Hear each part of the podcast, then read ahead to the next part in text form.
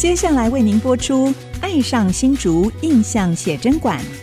本节目由杰生建设东照广告赞助播出。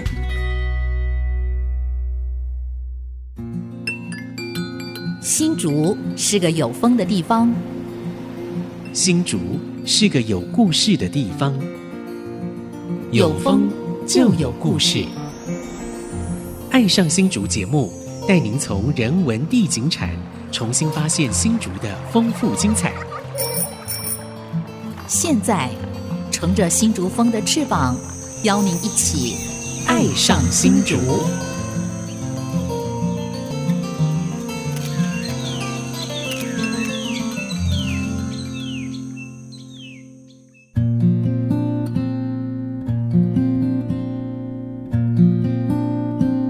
里是 IC 之音竹科广播 FM 九七点五，您现在所收听的节目是《爱上新竹》，我是蔡阳光，我是潘国正，我是洪慧冠。非常感谢听众朋友再度收听我们《爱上新竹》节目啊！那今天呢，我们《爱上新竹》节目邀请到一位这个从学电子到走入地方文史研究的一个非常奇特的一个人哈。那这个是我们潘大哥邀的，由潘大哥您来引导一下好吧？我今天邀请的是在工研院啊担任工程师哈，然后他又转入这个呃文史研究。对，张明一，呃，张明一先生你好，是你好，大家好，是我是张明一。是这个张明一，其实他的头衔很多哦。那他的正职是工研院资讯处的工程师，是的确是学理工 学资讯的哦。对对对。然后我认识他，他是我们新竹县非常杰出的社区规划师。谢谢。那同时他目前也是新竹县琼林乡共好发展协会的创会理事长。嗯，这个很欢迎明一来到爱上新竹。我们会很好奇啊，你学电子、学理工，你你先聊一聊你的资工、你的资讯的人生历程吧。简单自我介绍 好，呃，大家好，我是张明一，呃，我是土生土长的琼林人，呃，哎，我大多琼林乡哈山村，我是土生土长的琼林人，我是讲四县腔的客家人，呃，我从民国六十七年从山上搬下来之后，我就一直住在五分车路边，就是以前的唐铁的五分车的马路。路边在琼林五座屋，然后我就有很多很多的疑问，嘿，一直到了国小、国中，嗯，然后到了五专念电子工程科，啊，我都没有离开过琼林乡，嗯，一直到了当兵的时候，我才到呃高雄到屏东去服役，嗯，由于在外地再回头来看我们本地，就会有不一样的观察，嗯，然后就会觉得怎么会？有这些传说或是这些口述的历史，然后我们就会觉得说，或许啊，呃，这些有一天我会把它解开，嗯，哎，然后慢慢的，就是从这样子有了这个起心，有了这个动念，嗯，后来我在隔了五年之后，我退伍五年之后，又跑去进修资管系，呃，资管系。那当然，这个是呃为了工作所需而念的。但是毕业之后，再隔了五年，嗯，我又跑去念了交大客家学院，对，客家社会与文化研究所去呃学习的硕士。研究方法，然后学习怎么去捞取更多的资料，增加研究的面向。后来我就一一解惑了。呃，当然机缘成熟的情况下，我知道了怎么去找寻资料，然后。我就跟我们宗族的另外一支在西湖的宗亲搭上线，在他们叙修整个家族历史的时候，是我找到了我们来台族的历史。哦，从此我在他们的族谱里面找到我们。哦，终于知道你从哪里来了。是，然后渐渐的我就定下我的研究题目，就是从空间移入到社会参与。是。一个客家二次移民的历史，这就是我的研究。我们的家族，对。家族史。我的硕士论文就是研究我们的家族史。嗯，那一直到了毕业之后，我发现我既然访问了这么多人，嗯，那我应该把这些我曾经做下笔记的东西，对，一篇一篇的把它写出来，嗯，让被遗漏的、被遗忘的故事被呈现出来。所以就这样子展开了我的研究。那在这个过程中，我也完成了我们的家族史。然后也完成了很多的地方研究的文章。嗯嗯，哎，现在听众朋友因为看不到我们录音室现场哈，其实我们录音室现场这个摆满了摆满了我们张明一的著作。哦，还有他过去所发表在各个不同刊物的文章。对，哎，这个很难相信是一位学理工出身的，对，有这么巨大的作品。那我为什么找到他？嗯，因为我是在新竹县文化局啊，嗯，呃，脸书上面刊登了一篇文章。那这篇文章就从草地到璞玉，就九重林的故事，就文化局出版这本书。是，那我觉得哇，这个是非常爱上新竹的人才能写得出来，对，所以就特别邀请他，就跟他。后来我发现我们早就是连友了，对，是，他已经埋伏了不知道多久了。所以你你这本书啊，从草地到璞玉啊，九芎林的故事是文化局去年出版的嘛？哈，是十一月。看起来应该不是你的硕士论文转过来，是有十篇专论，你硕士论文是其中一篇而已嘛？是，对，所以非常精彩哈。因为现在璞玉计划就在琼林、六家啊，还有东海一带嘛，对不对？原来你说是草地哈，草地就是荒山野岭的地方，现在变璞玉了，对吧？所以就跟你的命运翻转一样啊。对，所以今天就主要是谈九芎林的。对，九芎林就是琼林。这本书就是琼林。这个非常符合潘大哥以前在清大兼课的时候，很鼓励学生啊，就是回去访问你的祖父、祖母、外祖父、外祖母，你就知道你家从哪里来，你的族谱怎么来的。就说我是谁，你是谁，我从哪里从哪里来。对对，所以你才能够发展未来嘛。对，所以您在这个写论文的过程中，你是谁？你从哪里来？是呃，基本上我们。在没有族谱的年代里面，我知道我是清河堂第二十六世这一代的。清河堂就是张家的堂号，是清河堂是张家的堂号。那我是第二十六世的男生这样子。那但是我们来台组在十九世来台之后，我们繁衍的呃，现在已经十九世来台，你是第第几世？我是第二十六。世，那就是七七代，七代。跟我完全一样。我讲过哈，闽南人早三代哈，像我们这种年纪的哈，大概都是来台第七代。像我来台组十三世，我是第二十世，七代。你是来台组第十九世，也是二十二十六。二十六世，对对对对，我孙子二十八了，所以我们我们祖先来台的时间，搞不好同一艘船一起来的，呃，有可能有可能，因为在我们呃来台组的传说里面，有是这样子的，就是我们来台组其实是三兄弟一起过来台湾的，然后到了登陆的地方之后，另外两个就分散了，然后只有我的来台组一路到莺歌。但是神奇的是，跟着我们的呃，还有另外一个姓张的，他跟我们是没有血缘关系，只是同样姓张的宗亲。然后他目前也是在我们的祖先牌位里面被奉拜，他没有结婚，对。然后我们叫他宗叔，这样子，宗亲的宗，叔叔的叔，对。然后在家族的传说里面，他就是一起下船的人哦。嘿，然后就是因为有很多的传说，所以我们积极的寻找。我们来台组几代人出现在别人族谱的可能性，嗯、那几经寻找，呃，我后来在一百零四年的时候找到了，所以基本上我就一考究，然后把它找出我们的世系，嗯、然后编成族谱，哦、然后再编成家族史，哦、然后一个一个厘清，哦、甚至。在大陆原乡，他们在扫墓的时候，他们也把他们为我们六世祖扫墓的时候，整个影片传给我看。哦。哦，哎，所以你们跟大陆原乡的乡亲也都有连接上。呃，是，所以基本上我们的西湖的中心，它有回去，那我们就是因为这样搭上线。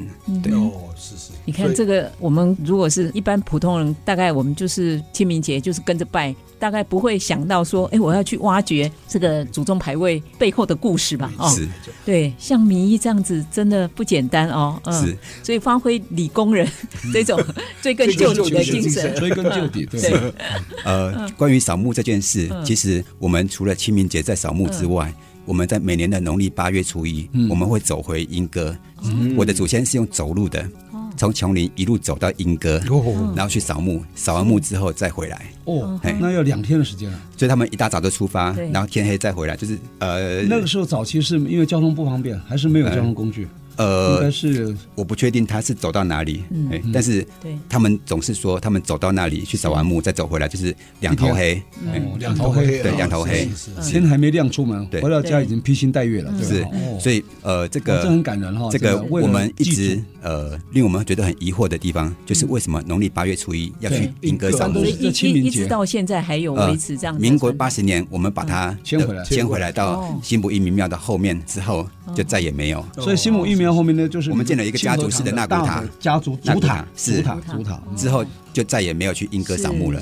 对，所以从莺歌到琼林，这是第二次迁徙是的一个现象嘛？是，那那是祖先的遗骸了哈，那等于迁过来。我说你们家族从莺歌到琼林是什么时候迁的？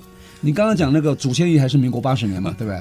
你家族应该更早。对吧？大概是在一八四零年道光二十年的时候，我们的祖先就从到琼林乡下山村这边落脚了。哦，对，道光二十年就已经到琼林了，对，那更早了。对，哎，因为其实这个就跟我们的家里的传说是有关联的，就是我们家族有一个传说，就是呃闽粤不通婚。哦，那基本上我们为什么会从莺歌到琼林？这个是跟这个传说是有关联的。哦，这好，有一句话叫“水牛唔敢黄牛群”了哈。是水牛，客家人都自比为水牛了，黄牛应该就是比较高贵的闽南人应该这样。所以水牛啊，大概呃不会跟黄牛结婚。其实上这个心理很微妙，这个心理非常复杂。是，我想这个到时候啊，我们要请张明先生来分享为什么水牛不跟黄牛通婚哈。待会回来继续聊。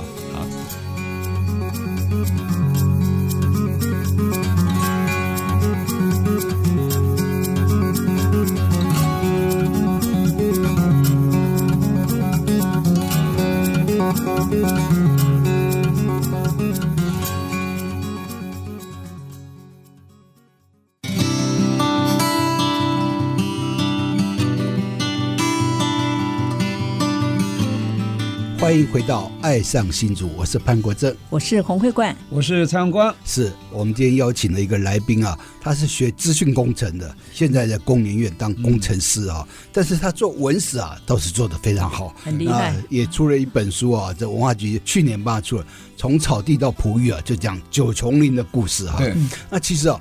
刚才他有提到一个，就是说水牛为什么闽客不通婚啊？这 有一句俚语，这句俚语来帮我们讲一下。黄牛呃，黄水牛唔夹长牛亲，是不是这样？对，我们讲四川话的话是讲说水牛唔夹长牛亲呢。嗯嗯，基本上会有这样的故事流传。嗯、我想其中就有一定它的典故啊、嗯呃，所以我现在就来讲说这其中我们家族里面流传的故事。对，因为我们从小里面就有家规，水牛唔夹长牛亲。还有就是，如果我们在山路行走的时候，呃，人还没有到，声音不可以先到，否则会有危险。嗯啊，我就想从这两个点来说，呃，基本上我的祖先张仲英先生，那他是十九世的。呃，我是第二十六世，然后他到了英歌落脚之后，他其实已经开垦出一片田地了。是，他在那边是生活的好好的。嗯、可是为什么他们会放弃他们垦好的土地？嗯、然后他的儿子连坟墓、父母的骨头都没带走的情况下，就仓皇的逃离了他出生的地方。嗯、对，他跑到关西咸菜瓮的地方。哦、对，是。然后到了咸菜瓮之后，后来又获得了九重林店首那个江胜志。哦、他的呃，就是我们跟他铺耕土地，从他垦户了。对。嗯我们垦地，然后缴租给他，对，所以我们就得到了一个石头坑山的山凹，这个山窝里面可以生活。那基本上本来是未垦之地，然后我们到了这个地方，把它开垦之后，我们就慢慢的可以在那边生活，这样子。哎，或许我们会联想说，因为我们到了琼林之后，我们住在一个山窝里面，所以我们会说我们要呃，就是要保持危机意识。嘿，那个人还没有到，声音不可以先到。可是我想。在这个之前，我们应该是遭遇了什么困难，嗯、或是遭遇了什么危险，我们才会有这样的祖先的告诫。对，所以后来经过家族的祈祷，还有地方的祈祷，一个一个访问的情况下，嗯、我知道了，原来我们的祖先是被迫离开英歌的。嗯、哎，被迫离开英歌的。为什么？应该有遇到一些我们遇到的问题，就是闽粤械斗。嗯，哎，就是福建省的移民跟广东省的移民。因为争水争地的冲突，对，造成的械斗，生存对，所以我的祖先就跟着广东人南迁，有些迁到中立，有些迁到关西，对，有些迁到新埔。那后来我们在关西之后辗转迁到琼林，就是到我们现在的璞玉计划附近。嘿，所以基本上这是一个奇妙的过程，但是祖先没有留下什么。而且他们为了在自己不认识字的情况下，嗯、让后代记住我们从哪里来，嗯、所以他就把我们祖先移民的来处用缩写的方式呈现出来。嗯、比如说，我们祖先的来台族的居住地点是乌泥河冈背神冈下，就是广东省镇平县乌泥河嗯。冈背神冈下。其实后来我发现。乌泥河就是现在的乌土溪，哦，冈背就是他们有一个神冈社，嗯、这个神冈社的背后后面叫冈背，对，冈背就山冈后面，对，嗯，他们有一个神冈社，对。台中神冈就是那个我们同一个呃地方来的人，神冈乡是对，所以我们是神冈社，哦，哦，所以台中的那个神冈，所以神冈乡也是算也是客家人，对，是，然后我们住在神冈下，客家人说，呃。八公哈，就是指伯公下面。对。然后我们讲神冈下，就是指在神冈这个丘陵的附下面这附近的地方。所以在我们祖先不认识字的情况下，口耳相传，他把住址极简短的缩写了。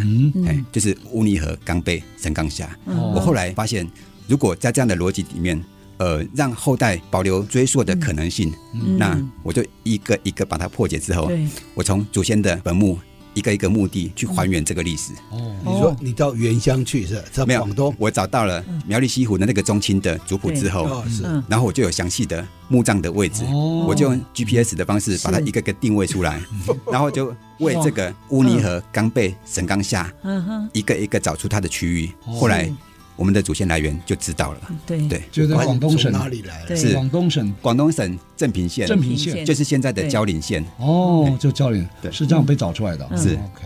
所以叫寻根了哈，因为很多人的族谱记载的祖先的来源都是很很极简单的缩写，对对，就像呃新埔张家他们的祖先来源可能就是镇平县神冈社窑下，就是这样的地名，是是是，对，当时很多文盲嘛，不识字，然后用缩写的方式，对，而且那时候的平均寿命非常低啊，对，所以清朝的那平均寿命在只有三四十岁，是，所以一直到日据时代完了以后，到一九四五年。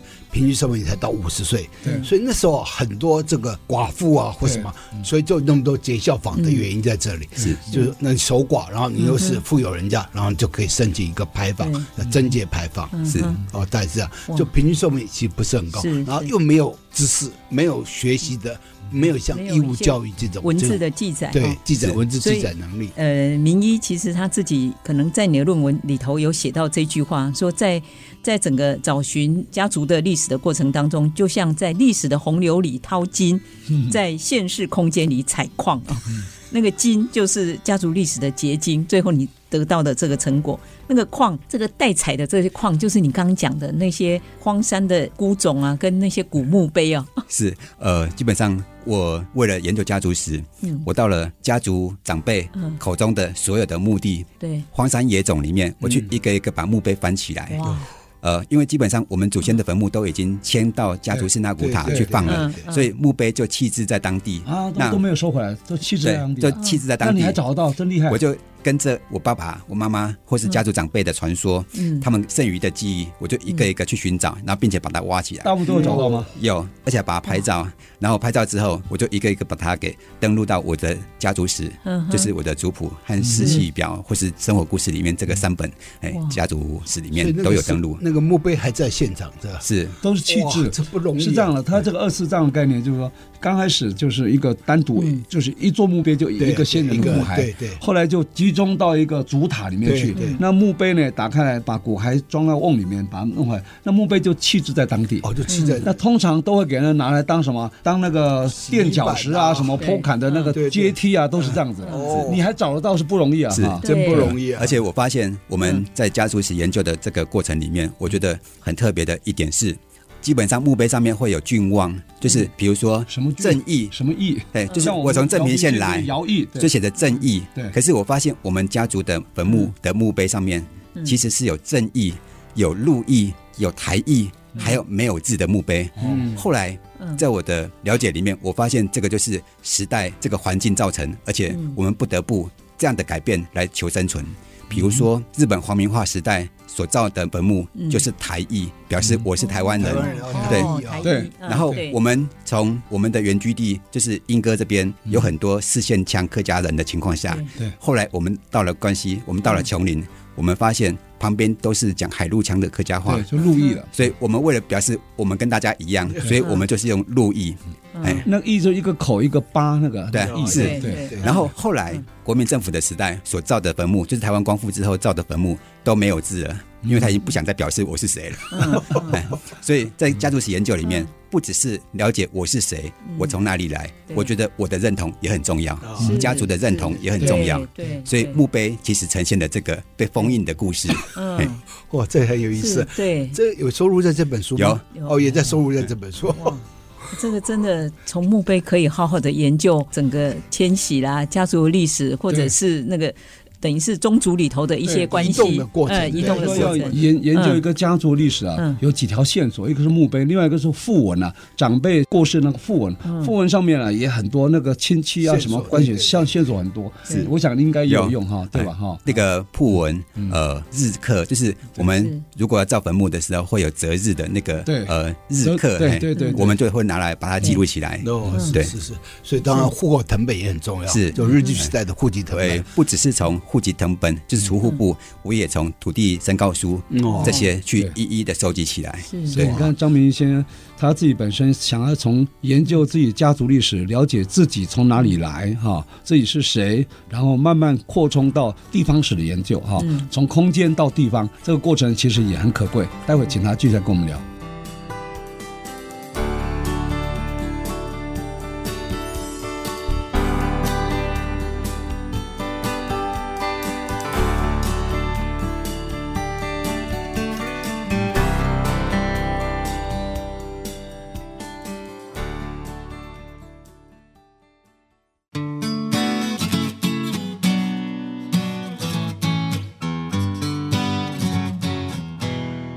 朋友们回到《爱上新竹》，我是洪慧冠，我是蔡荣光，我是潘国正。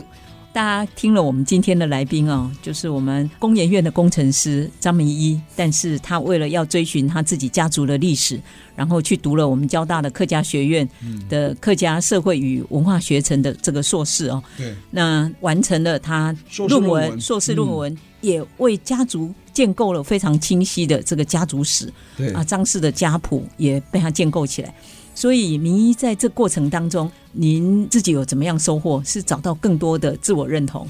是从刚才谈到的，就是我们祖先墓碑的郡望。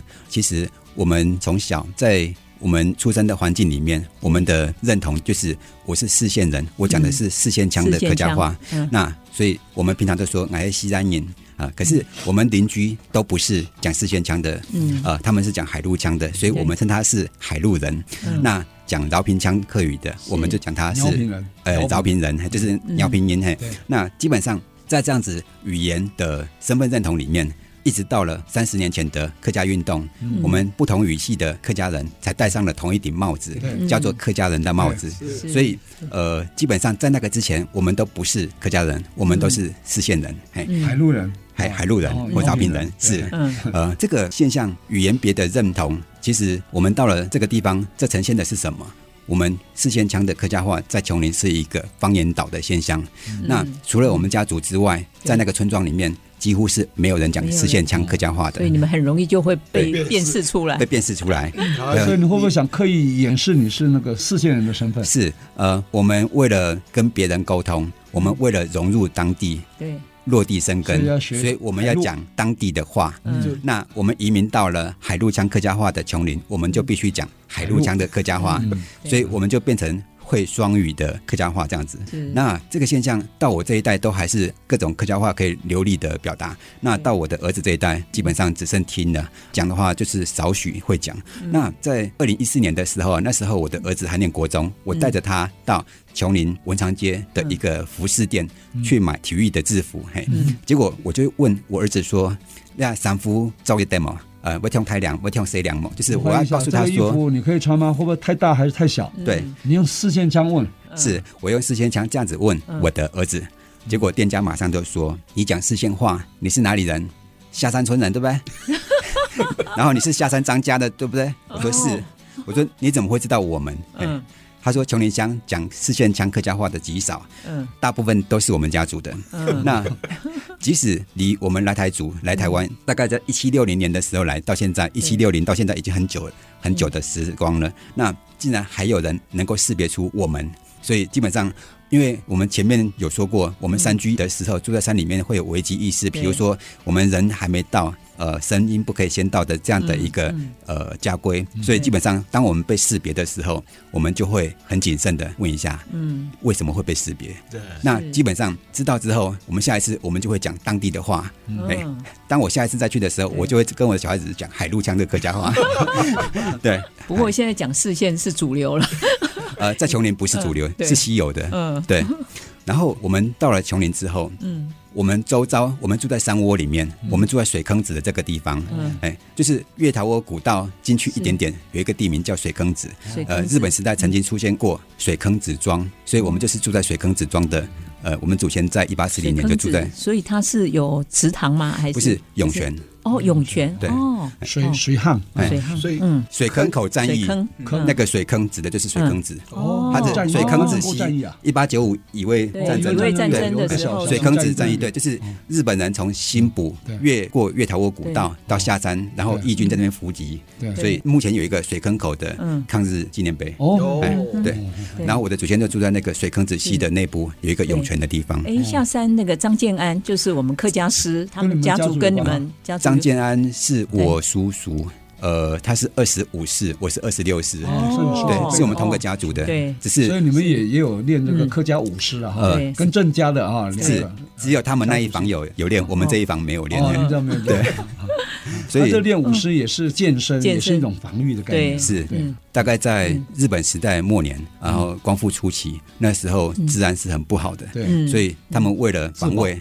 自保。然后他们就请郑家来交权，哎，还是刚刚你讲的，有一些族群之间的那种误解，会械斗，会械斗跟冲突，是，所以要自保。自保，你说要靠官方很难，要靠自己。是，所以那时候地方团练啊，还有刚刚讲那些什么什么师武师，其实那个讲武是武功的武啊，武功其实就是练武啊。是，嗯，所以刚刚讲到说，哎，你们当时住在水坑子。那我记得在琼林有很多很有趣的这个老地名，窝村文化哈，像你说有什么猫喜窝，对。烧炭窝、烧炭窝、纸疗窝、纸疗窝哈，对，这个可以跟大家分享一下，这是怎么形成的窝村文化？呃，基本上我们住在水坑子那个地方，其实它就是在临近月桃窝，对，然后月桃窝就是种很多这个月桃树，呃，它早年是野生的月桃，对，是野生的，是是野生的。那月桃窝，然后皮塘窝，皮塘就很多皮塘，打桩窝，打桩窝，呃，羊喜窝是是虎口的，羊喜窝是羊屎，羊屎窝，对，然后就是。纸寮窝嘛哈，然后那个呃烧炭窝，呃那个下窝，然后那个鹿寮坑，呃还有坑就是窝，鬼妈拉，有吗？他们还有一个地名就是那个鬼妈利这样子。其实不是只有窝和坑，还有利。呃，桃园市中立区的那个利，对，哎，所以基本上我们会有窝，会有坑，还有利这样子。那我们的窝其实窝坑利其实都是山谷的意思。那山谷。山窝。和坑的差别，窝和坑的差别是，呃，我听祈老说是山谷的长度，那大于两公里的叫坑。比如说像县道一一五线琼林往新埔有一个呃文德路，那基本上琼林的这一段叫打桩窝，对。它的长度不到两公里。对。可是翻过山头到了新埔那个地方叫石头坑，它的距离就超过两公里。所以同一条路就有窝和坑的出现。所以坑是比较大，对，窝比较小，还有利。就是山间，它比较小，也比较短。哦，所以啊，我们知道从地名啊就可以看出这个地方的前世今生。对，是。所以啊，地理你只要看到“乌处”啊，错，那就闽南人聚落；是。你看到“乌”就客家人的聚落；你看到“社”新社旧社，那就平埔族或原住民的聚落。所以这就很好玩，就是你可以看出那个地名的演变，所以地名不能随便改。对，所以我们这个老地名应该把它恢复出来啊！是，对，像陆续都有标示出来。对对对，像刚刚我们呃明仪讲了哈，就是说。同一条路一一五线，在新埔这边叫石头坑，在琼林这边叫打桩窝嘛，哈，是。因为在琼林这边打桩窝，那溪比较小，所以叫窝，没有超过两公里。那石头坑呢，它其实要有个分水岭呢，你知道吗？是。分水岭就是在旭冈那边，旭冈那边那个冈冈就是高冈哦，高冈高原。冈背就是贡北，就是高冈的背后，哈，就是冈背。所以呢，石头坑呢，从旭冈开始发源，这样下去注入到凤山西啊。绝对超过两公里，我算过大概四公里左右，所以你讲的是对，符合你讲法哈。对，超过两公里就是。打桩窝大概只有一点五公里，是。我算过大概是这样。浪嘞，力嘞，力啊，力就是讲这个比较比较险一点的窝了。那窝是比较缓一点的，力哈，学不浪啊，浪浪就是一条沟，一条 山沟。对，我们比如说窝的话就稍微缓一点的哈，是。比较平一点的。我们有说呃，散给我拉啊，散给我拉，其实讲的是说呃。河水向源侵蚀，或是洪水泛滥的时候向源侵蚀、向下侵蚀的一个呃一个一个尖的一个山沟啊，很小的一个山沟。所以你看内力、中力、杨梅力，对。不对？这都是这种地形是。地名而而来的这个称呼啊，就形容那个地的那个地方嘛。嗯，所以文化局帮您出的这本书，就是从草地到璞玉啊，里头有描述了很多有关九琼林的故事，惊喜的一些差别啊，那非常的精彩，是不是？我们休息一下，待会儿再请明一来跟大家一起分享。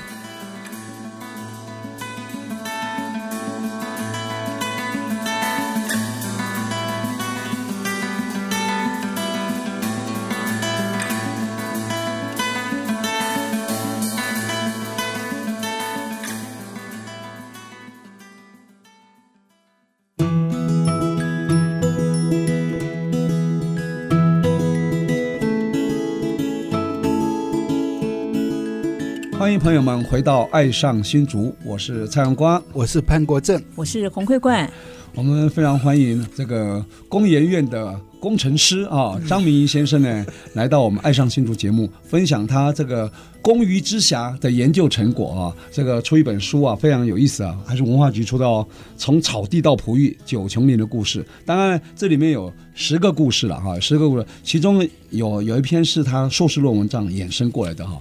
但我比较好奇的是说，你这个从工研院学理工这么理性的工作，转到这么感性的一个文史研究哈，然后你又呃，同时也是担任过呃，去参加过社规师的课程嘛，对不对？是。现在做文史工作，还有你还成立一个非常有趣的啊，新竹县琼林乡共好发展协会，你还是创会理事长，是不是可以把这个心路历程跟大家再做一个回顾跟分享，好吗？是，基本上社区规划师其实。我们有共同的理念，就是如果我们能够以自工的力量，让某些地方，比如说地方消灭的地方，我们让它呃不敢说地方创生，但是至少活化。那我们想要把一个一个的地方把它给营造起来。那我们第一个做的案例就是烧炭窝，烧炭窝的故事凉亭。那我们集结了一票人，然后我们去提案。对，呃，我们提案之后，我们完全自己去规划这样一个。在萤火虫栖地的入口，我们规划了一个故事凉亭，那而且做的非常的专业，是。嗯，还结合了古道哈，是。三段起古道，不是那个是沙滩窝，沙滩窝的环山步道，是。沙滩窝的环山步道。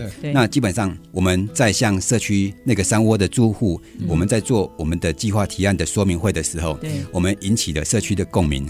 那搬出去的山窝的住户也回到了山窝，然后跟我们一起施工，是，然后到最后我们工程完成的时候。这个凉亭完成了，他们还成立了一个赖群组。嗯，那这个群组活化了这个山窝的所有的住户，那凝结了他们对对于这个山窝的故事。那基本上他们就会一起去参与，把这个社区的道路或是山路、步径呃步道，把它做维护、做清洁。是。那基本上我觉得这样子的过程很棒，很有成就感。而且在这个过程中，祈祷们在休息时间里面也会跟我们分享故事。嗯。那比如说。我在烧炭窝里面发现了很多不同的木炭窑，烧木炭的炭窑，对对，所以叫烧炭窝嘛。是，呃，整个烧炭窝里面大概有二十个，或是二十来个，现在还现在有一些遗迹，对，而且烧炭窝的木炭窑跟外界不太一样，一般的木炭窑是泥土做的，是。烧炭窝泥土比较少，石头比较多，所以他们用风化岩，用硼砂啊，硼砂，用硼砂那个风化岩去砌这个石头石窑，那。所以他们会有不同的称呼，呃，烧炭窝就像一个木炭窑的博物馆，嗯、我们可以把它分成，呃，沉到地底下的叫沉窑，浮在上面的叫浮窑。那沉窑和浮窑。这个是它的样子，那还有材质不同，我们会有土窑，还有石窑，或是过度的土砖砌起来的一个木炭窑。那目前他们都还有遗迹，所以基本上我在我的这本书里面有讲说以前做什么的，那他们能够用什么，比如说烧木炭的啊，比如说做砖的啊，这样子，对。或是做纸的啊，那我们就这样子一个一个发现，最后我在烧炭窝里面发现了何家的余庆居。他的大门前面有一个金银纸的石碾轮，啊，就开启了我更多的研究。因为，嗯，琼林不是只有纸寮窝在做纸，对，我发现了琼林是一个是琼林是一个制造竹纸，就是金银纸的一个聚落，是一个产业聚落。啊，我发现了纸寮窝有，水坑倒吊窝也有，倒别牛。田家、钟家，还有烧炭窝的何家也都有都有。这个造纸的文化。是，所以基本上我就是这个是新发现哎，是 我都有把它写在这本专书里面。所以我觉得。